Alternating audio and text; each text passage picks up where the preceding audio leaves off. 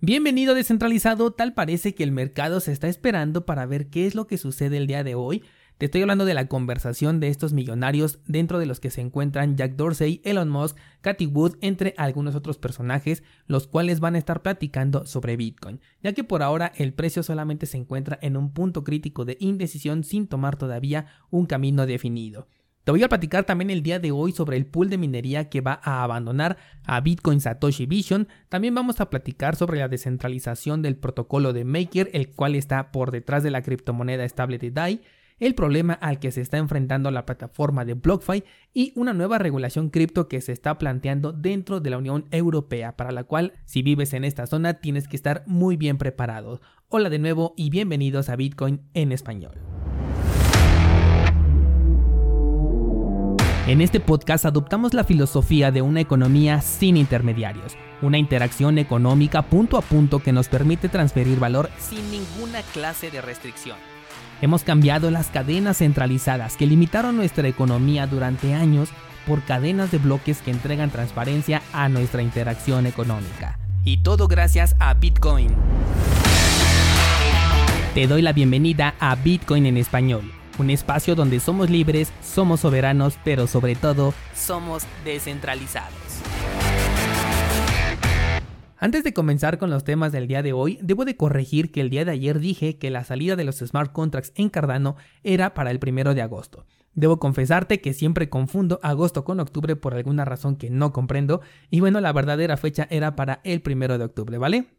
Una vez hecha esta corrección, ahora sí hablemos un poco sobre el precio de Bitcoin. Yo pensé que ayer veríamos algo más contundente que ya nos haría saber cuál es el siguiente paso, pero tal parece que solamente se ha colocado en el punto más crítico que podía ponerse. En este momento se encuentra por debajo de los 30.000, lo cual nos puede hacer pensar que está por caer, pero al mismo tiempo no ha bajado más que los movimientos anteriores, por lo que nada está escrito todavía. Por eso, ayer te comentaba que mientras el precio no bajara de los 28, yo no me confiaba, pero lo que sí es que ya estoy en modo francotirador esperando para comprar. Solamente espero que me dé oportunidad el día de hoy porque voy a estar fuera y si el mercado se desploma, no sé cómo lo voy a hacer para poder entrar.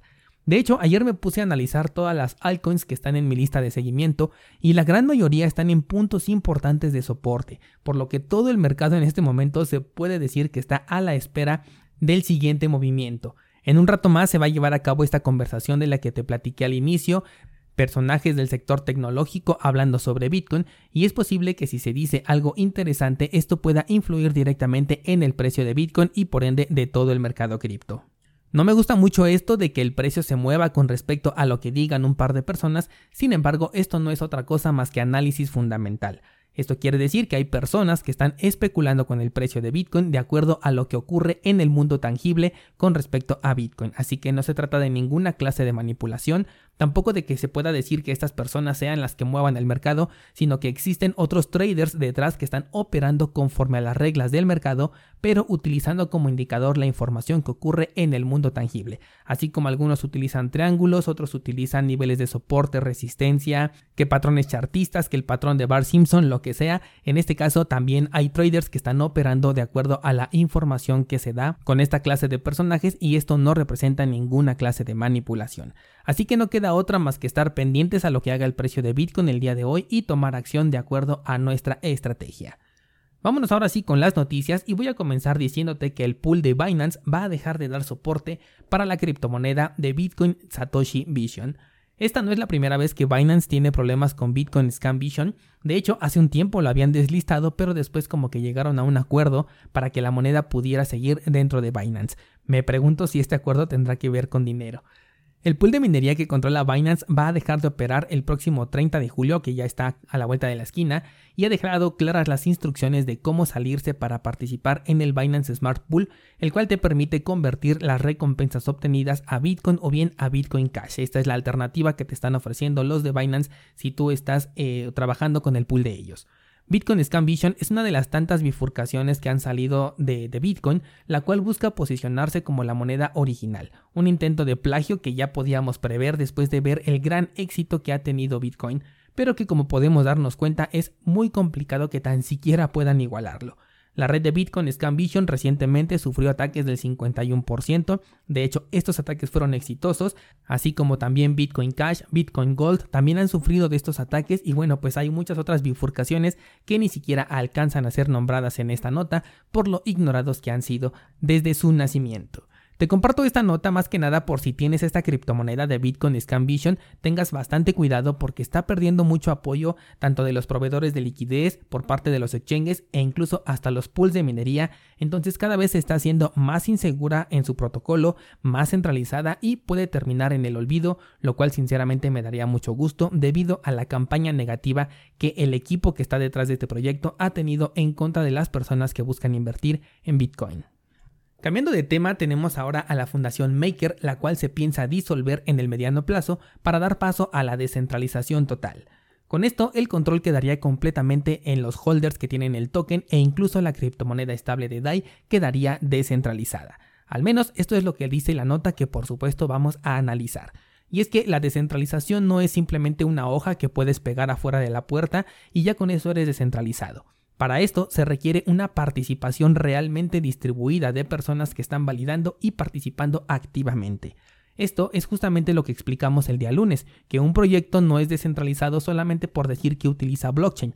La descentralización se alcanza cuando existe un consenso distribuido que realmente permite demostrar que no hay un control centralizado sobre las decisiones que se toman en el proyecto. Por ejemplo, vimos lo de Bitcoin Scam Vision hace un par de semanas en el cual se supone que es un proyecto descentralizado, utiliza prueba de trabajo, utiliza blockchain y aún así fue atacado con una fuerza del 51%, lo cual quiere decir que existe una centralización. En este caso no es mentira, sí van a disolver la fundación y sí darán paso a un modelo de gobernanza en donde el poder lo van a tener los holders de Maker. Pero aquí es donde está justamente el truco, y es que los holders de Maker siguen siendo las mismas personas que estaban en la fundación. Claro, está abierto a que más personas puedan participar, pero te invito a escribirme aquí en los comentarios, número uno, si tú holdeas la criptomoneda de Maker y número dos, si aparte de holdear, te mantienes activo e informado en cuanto a las propuestas que se han hecho dentro de este protocolo y sobre todo si has ejercido tu voto. Este es el enorme problema que tienen las redes de prueba de participación, que justamente basan su descentralización en la participación activa de las personas que solamente están aquí para ganar dinero. Y está hecho de forma intencional porque así las personas que están detrás del proyecto pueden tener el control sin decir abiertamente que lo tienen porque su protocolo es descentralizado. Por otro lado, me encantaría saber qué es lo que pasará con el botón de emergencia que tienen. O sea, si DAI falla y su estabilidad se desploma, ¿lo van a dejar caer? ¿O alguien todavía tiene el poder de detener esta posible caída a cambio de dejar inservible la red?